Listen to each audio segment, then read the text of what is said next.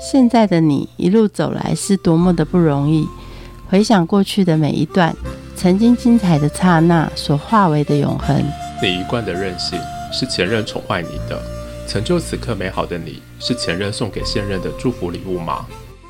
欢迎收听《谁教会我的一件事》，我是贝大小姐，我是 Rico。哎，Rico，哥斯拉大战金刚三月要上片嘞。你知道这是神兽电影界的一件大事吗？为什么现在美国派出金刚，日本派出哥吉拉大战？现在这两个合作去打中国人啊？对，所以在香港打，你知道吗？上古时代的动物那边打架有什么好看的啊？这是爽片。看打架除了爽片以外，还有看 A 片。我送一个人过去，让他们够 A。谁呀？没有，我觉得相亲相爱的比较好看呐。战争片我可以把它变成爱情片。第二，但我需要有一本书，《东方神话：奇幻动物的诞生地》。有没有看过这种魔法书？超厚一本，尤其魔法书都很厚，有没有？对。但是这跟一般的魔法书不一样，没有沾灰尘，它刚出炉的，它的效能比较厉害，保存期限比较长，就对，刚开始而已。对，我要召唤一个叫做星月湖，它什么东西啊？星月湖呢，是代表的是爱情、智慧，搞不好可以让金刚和哥吉拉更有智慧的爱上彼此。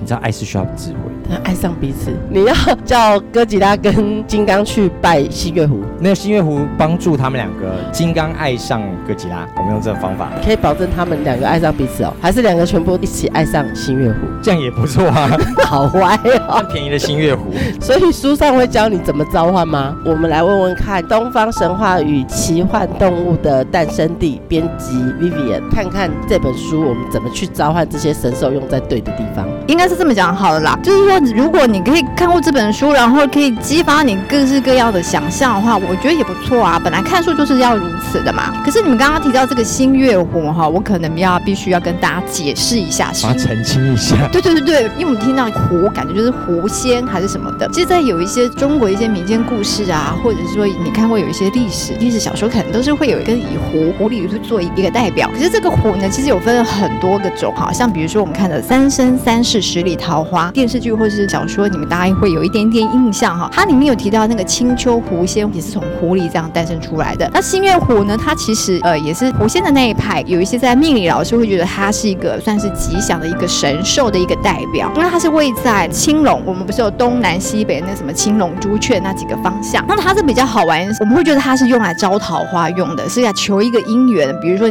你想要去脱单啊，或者是说你想要跟你的另一半可以走得更好走下去的话，那这个星月湖就是你，你可以用它来算是帮你做一点点加持的一个保护兽这样的一个概念。但是它比较好玩，意思是说，可是如果你在西方来讲的话，它刚好是在天蝎星座的那一区块。那天蝎星座，你跟大家讲到，天蝎就是敢爱敢恨的一个体质。所以说，星月湖，你你把它结合东方跟西方的一些学士来去综合解释它的话，就是星月湖，它帮你求姻缘，可是它是敢爱敢恨。可是哪一天你去背叛它，想想天蝎座的特质是什么？报仇。十年不晚。你哪搞到背叛？你哪给我外遇？你都在戏啊！这个就是他新月湖的一个特色。可是它有一个会比较好玩的意思，就是说，在风水性来讲的话，在月圆的时刻，新月湖它是可以有一个高涨的能量，它那个能量是可以帮你做进化爆发的那一种。像是在漫画里面，我不知道大家有看《海贼王》吧？《海贼王》里面不是有一只兔子嘛？本来它就是很很乖巧的，它也，但是它为了要救鲁夫还是什么，在有一段那个对抗那个冰帽的时候呢，它是整个在那个月亮的面前满月的时候，他是整个的脸全部都变了，然后头发就这样子披发下来。可是他那个能力是变得是超强的。其实它里面也有点像新月湖就这个影子在里头。所以说新月湖它是一个还蛮特别的一个神兽哈。看到狐仙都是从什么《聊斋》啊，或电影啊，或者是现在的火红的中国剧，都是很唯美的感觉。那你可不可以形容一下这一本书里面所描绘的新月湖，它是长什么样子？与其说我来描绘说它会长什么样子的话，它不如给你一个很唯美的想象的一个空间。你你就想象一个类似一个女子，东方那种诗画里面那个女子，很曼妙的，然后骑乘了一只那个狐狸这样走出来的一个形象。其实大家可以想象一下，就是说你可能在看一些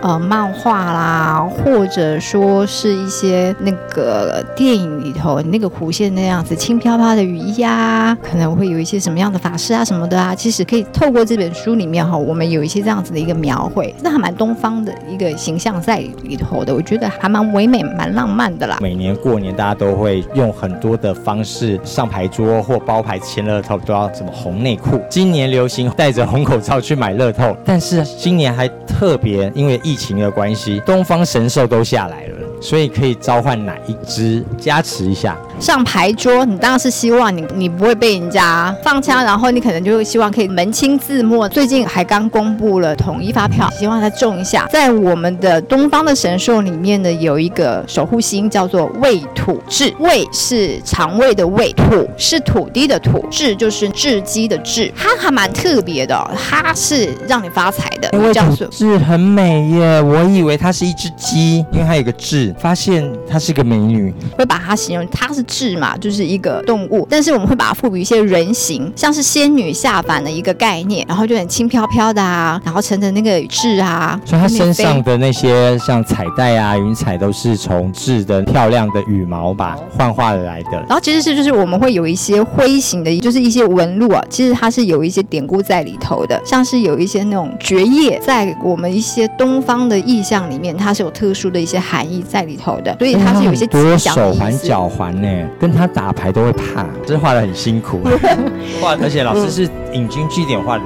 对，因为他会去参考一些历史故事，其实他有去走访一些博物馆，然后像是比如说你看到那种敦煌壁画天女嘛，他其实他是有去参考一些素材，他画这些东西，他不是说那种凭空想象。有的时候我们现代人在画画的时候，他可能会凭空想象，加入他自己的一些奇形幻想，然后会把它描述的比较现代一点，然后甚至是说让他有一点斯曼男漫画里面女神那种概念。可他不是哦，这个作者老师哦，他绘画的时候，他其实还是保持到他。那个东方的那一种山水那种诗画的那一种描绘的一个方式，然后包含就是他去参考一些古籍的一些记录，他是有一个本在那里的，他不是随便乱画的。我们为什么会讲说让你在牌桌上你可以打赢人家，你可以摸个那个什么刮刮乐，还个刮中大奖？这个未土质，它到底是可以帮助你什么？应该是说它是一个带来财富的守护神，但是它的财是意外财，不是我们常常会讲说，哎，有有有人那个偏财运很高嘛，三不五时哦。两百块统一发票就又来了，偏财运是很够的话，那比如说他身边可能会有像是未土质的这种守护星在他旁边，他是属于这一种的。可是你要想看哈，这种意外财、这种偏财是来得快，去的也快。你可能赢钱之后大家都请客就没了，或者是说赚了一笔好像还蛮好的，然后可能开个车或是骑着机车，然后走出去不小心闯了一个红灯，咔嚓被拍到，找一个罚款就出去了。或者说你可能啊不小心要突然有感冒生一场病，然后你可能又去医院挂个急诊还是什么的，所以你这个意外财可能就没有了。你因为财没有了，那你要怎么办？你会想要说，那我要守财，可不可以？有什么东西方可以守的？有一个神兽还蛮特别的，叫做牛金牛。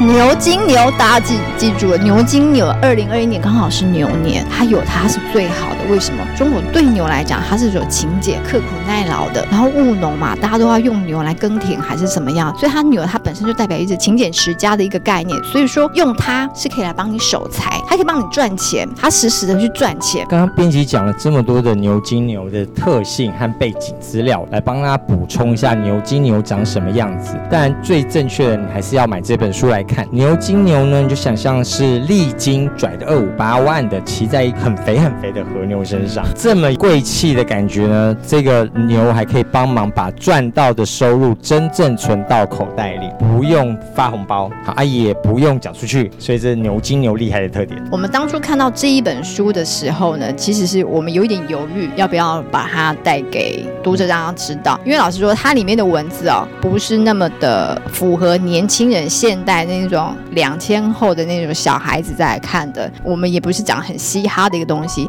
它其实是有一些是有点咬文嚼字，有一些成语在里面的。然后甚至有一些字哦，你可能要去查字典才知道它是怎么念的。哦，包含等一下我们可能会介绍一些神兽，它的正确的念法也一样哈。你光看字，你可能没有办法念，而且你想打，你可能也打不出来那一种。那可是我们会想要把它带给读者，有个很重要的原因就是说，作者他是接一个画师，他画了很多很有意思的上古的一些动物啊。你要说他是妖怪也行，他画了各式各样的一些素材来讲的话，我们觉得他的画风还蛮细致的，而且每一笔都是他自己手绘，黑白一些线稿，很细腻的一些画。他整个这种鳞片啊、羽毛啊那些画法，其实他工很细。然后想说这个不给读者看，好像有点过意不去。然后你那些故事是可以让你激发好多好多个想象。那想说，那干脆我们就把它带进来吧，让读者多看看它吧。那甚至我们把这一本书开本把它做大，我们特地把它放大很多。但最主要就是说，希望让大家就是拿到书的时候，你可以随心所欲。你想拿一些色铅笔，你想拿彩色笔啊，或者是你想拿水彩，你就自己画。所以像刚刚 Rico 讲的，他是那些形容，我就随便你都行。我发现老师非常的用心，把过去一些文献整理出来，然后也画出来，让我们可以知道哦，原来很像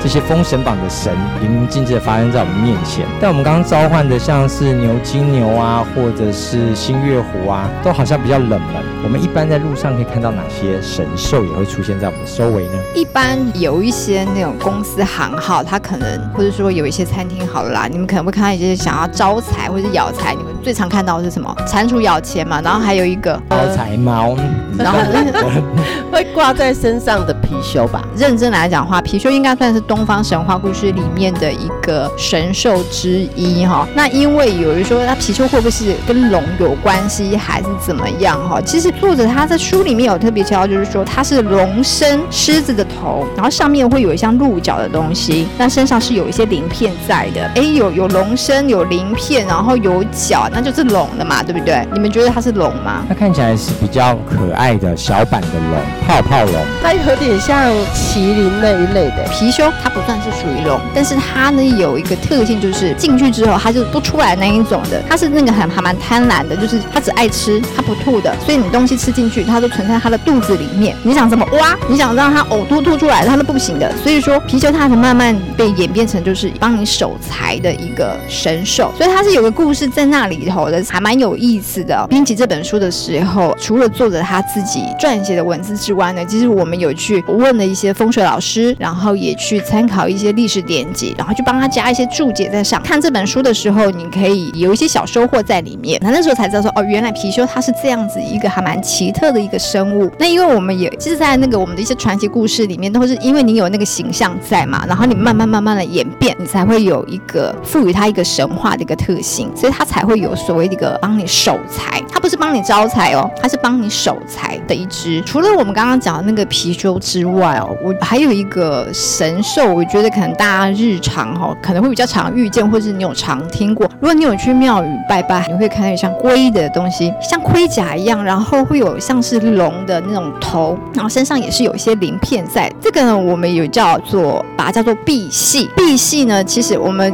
不是有有一些俗语叫做“龙生九子，凤生九雏”。赑屃呢，它是龙的九子，就是龙的孩子里面的其中的一位。那我在跟大家讲啊就是说，其实它这个是这个历史典故，可能大家会比较熟悉一点。它其实有有好几个，像比如说以前大禹治水的时候，大禹治水成功了嘛，那他总要告诉人家说，哦，这个这件事情怎么样的话，那毕系他这个神说他是背着那个碑文四处走，背着四处走，大禹治水成功了，大禹治水成功了，好像我们今天的那种宣传车一样，这是赑屃。早期的他是当宣传，那所以是说一直慢慢慢慢演变来讲的话，你在有一些宫庙啊还是怎么样，它就会变成就是放碑文，可能要宣传某一个的政绩或者要记录一些什么的时候，那它它可能有个石碑，它底下可能会有挂一个神兽，它这个神兽就是赑屃。在清朝乾隆他平定台湾的林爽文事件之后呢，他其实是有送到台湾有十座的赑屃，然后那个时候航海不是那么的发达嘛，那你也没有办法去避掉一些天灾啊、人祸还是什么的。听说有一座赑屃就这样子消失不见了，不知道被流到哪里去了。那后来被找到了，然后现在放在那种台南赤坎楼那一边，所以说他现在这个赑屃就被找回来，等于是他在赋予了另外一种意义。啊，听说是放在什么南厂保安宫里头，然后他有一个自己的一个尊号。有些人很喜欢看什么台湾传奇啊，什么台湾奇案啊，里面有一些那种民间野史啊，他等于算是到了一个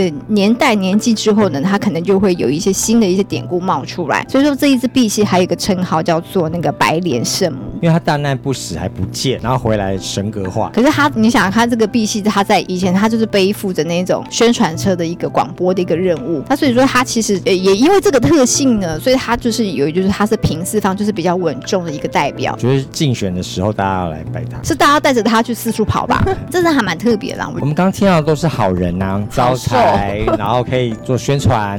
东方有恶兽吗？一定会有好，像年兽就是恶兽嘛，放鞭炮赶死他。你你别这么讲好不好？这个 一句话把他打死了。老实说就是被标签的。还年兽一个清白。我其实以前过去也是那种是天蝎座的个性嘛，就是是属于那种善恶很分明的一个人哈，就觉得坏就是坏，好的就是好的。在编辑这一本书的时候，哎，突然好像有一种斯德哥尔摩症上升了，这种感觉。看完整个故事来龙去脉之后，你再做一个换位思考之下，就觉得该说他是坏的吗？还是说他是好的呢？其实这是还蛮二分法的一种啦。那倒不如说透过这这本书，让你多了解这一个兽的一些习性。哎，搞不好你从这些习性里面，你会觉得说坏归坏啊，人家叛逆归叛逆，也是有突然有一天变好的时候。举例来讲哈，我们都觉得四凶是哪四凶？来来考一下小贝好了。四凶就是穷奇之外啊，还有陶物，然后饕餮，然后另外一个是馄饨。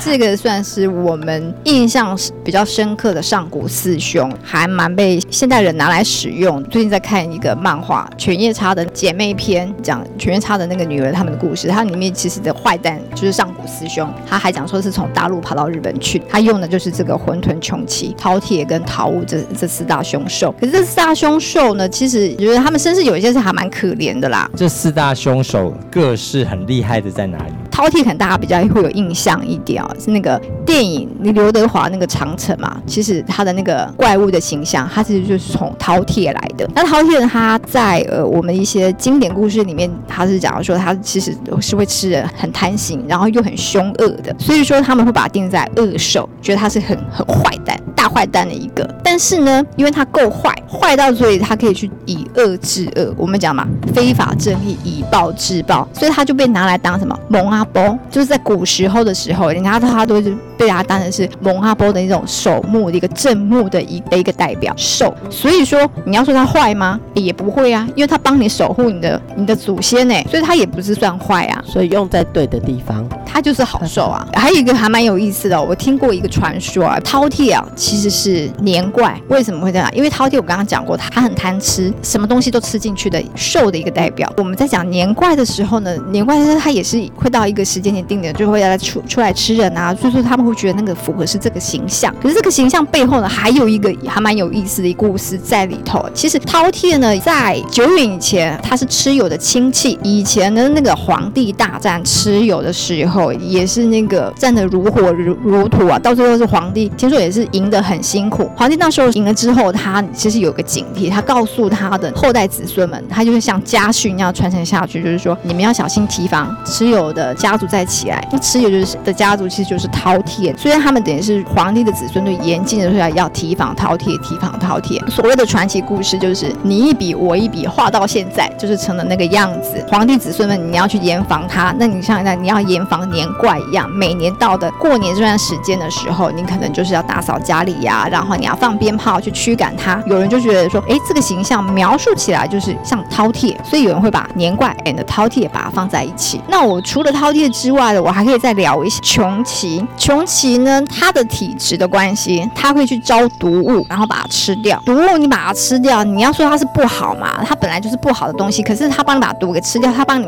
去避掉一些毒了，那它也是变成一个好兽啦。还有一个叫做桃物，因为桃物它在过去它是属于那种骁勇善战的一个代表的一个神兽。那因为它够骁勇善战，那而且你再去看一下它的那些典故来讲的话，那它也是很尽忠职守的一个一号人物嘛。可是因为有一些变故的一些关系，它被标签化了，它被流放了，所以它就变成是坏的一个代表。可是你若是正人来讲，它是欲凶，它去惩恶一个神兽，所以说它桃物它也是会变成你在处罚恶人的一个象征的一个符号在那里头。哇，他在背黑锅也背太久了吧？你会觉得它是不好的吗？可是我觉得你当你看完所有的故事，就是说，哎，其实也不会啊，你用对地方其实就好啦。要把它平范。对，有时候你在插小人家，搞不好你的小人是别人的贵人。好，我们刚刚听到了很多的神兽，其实龙也算是在神兽里还是很重要的。代表吧，嗯，我们来聊一下龙。其实在这本书里面的龙，它是有形形色色的、各式各样的一个描绘哦。皇帝身上的龙，它是后来我们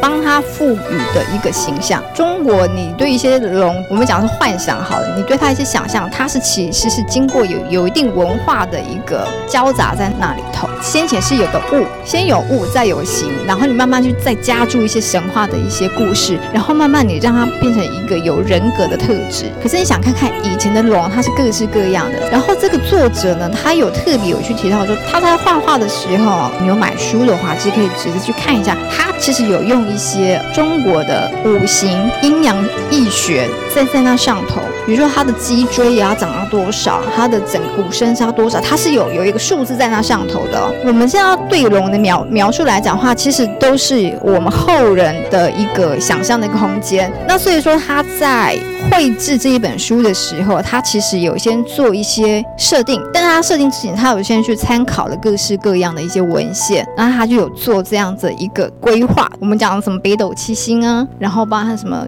呃六跟九这个阴阴阳的那种境。树啊，他其实都被把它融合在那上头的。这个龙，它其实是身世还还蛮悲惨的。龙，它以前就是一个武器，它是个工具人。我今天我要去打仗了，我就要用龙去打仗。工具龙，你出来了，那你帮我打，打赢了，我给你奖赏。所以说，他们以前是很鼓励的一个代表，他们没有什么地位可言，他们必须要靠攻击出去打仗的那个战绩。我们讲绩效，你没有做到你的 KPI 啊，你是没有办法做到那个。就像以前的马战马，就是神要出。出去做的是什么？拉的是龙。那我要今天去打仗，我拉的也是龙。所以说，他们有一些神族啊，他今天为一些战士还是怎样的话，他会先去拉拢这些龙来去帮他打仗。就等于是说，你帮我打赢了，我给你什么样的奖励？这些龙就是靠着这些奖励获得到他的一些的地位。有一派说法，他就说是那个大禹，大禹治水的时候，其实也是有跟龙做交道。他就跟他讲说，你今天来帮我这一个忙呢，我给你保证，以后你不用被奴隶了，以后你就升格了，你不需要再为我们努力做。这么多，你不需要再为我们去打仗去做什么事情，也不用在我们背车还是干嘛的，你还是会获得你的地位。所以那个时候，龙听到他的诉求，想说啊，接下来我不用在我的青春的马腿去去换取一些什么样的东西了。所以他答应帮他治水成功之后，他就升格了。所以那个时候，你说龙他获得了一个地位。那慢慢慢慢也去到现在的话，变成我们的神格化，就是龙就是所谓一个天子的一个象征。所以说，他龙他也是有一个进阶的一个过程。他没有意思，就是说讲龙的那。个灰纹的一个存在啊，它蛮妙的一个地方，它也是有一个进化一个论点在里头的，就是龙的前身，你觉得它会是什么？我们讲生肖里面不是龙。蛇哦，龙蛇，然后他们都不会讲蛇，都叫它叫小龙。我是后来看了这本书之后，哎，我突然恍然大悟，难道小龙会是从这个地方来的吗？还是怎么样？以前的年代，它是它的那个图像的一些代表，它其实是蛇。有时候他们在讲一些神仙啊、神族啊，其实它都是有蛇身的。它原本的形象是蛇，嗯，然后这个蛇其实是皇帝。我们讲皇帝哦，对外要带兵打仗啊，或者是要到处哪去宣扬的时候，他的那个。族徽，他的家徽上面绘画的是蛇的一个形象。然后可能我今天去哪边征战了，好，比如说我今天占领了 Rico 这个领地了，Rico 家的家徽是什么，我就把你加上去。好，我今天打到小编那边去了，你变成是我的骂起的兄弟党派了，那我就把你的、你的、你们家的特色，我再把你描上去。然后一秒一秒一秒一秒一秒一秒，我们那个蛇啊，就是集体创作来的。哎，对，就就变成一个龙啦，就是变一个龙啦，就是这个样子啊。因为蛇没脚，龙又加了脚。嗯，它有个进化一个论。点，然后于是其实他说是像是蛇去慢慢蜕变，因为真的是像看到这本书，说像有有一些那种神族的一些描述，它真的是有一些是蛇身去改变的，还蛮有意思的。所以说这样回头想一想，人家说生肖蛇是小龙，有一个原因在那上头的，所以我觉得还蛮好玩的一件事情啦。所以你看这个龙多特别啊！所以你不要想要多高贵，人家那也是辛苦过来的啊。任何的文化可能都会互相影响，相信这些神话故事也是会互相影响的。在这本书里面，他特别冠上了。东方神话，这个东方是指哪些区域？像我们现在很受日本的神兽影响，宝可梦天天玩。我来聊一个凤生九雏，凤凰的孩子啊，九个孩子嘛。你觉得这个九个孩子里面都好的吗？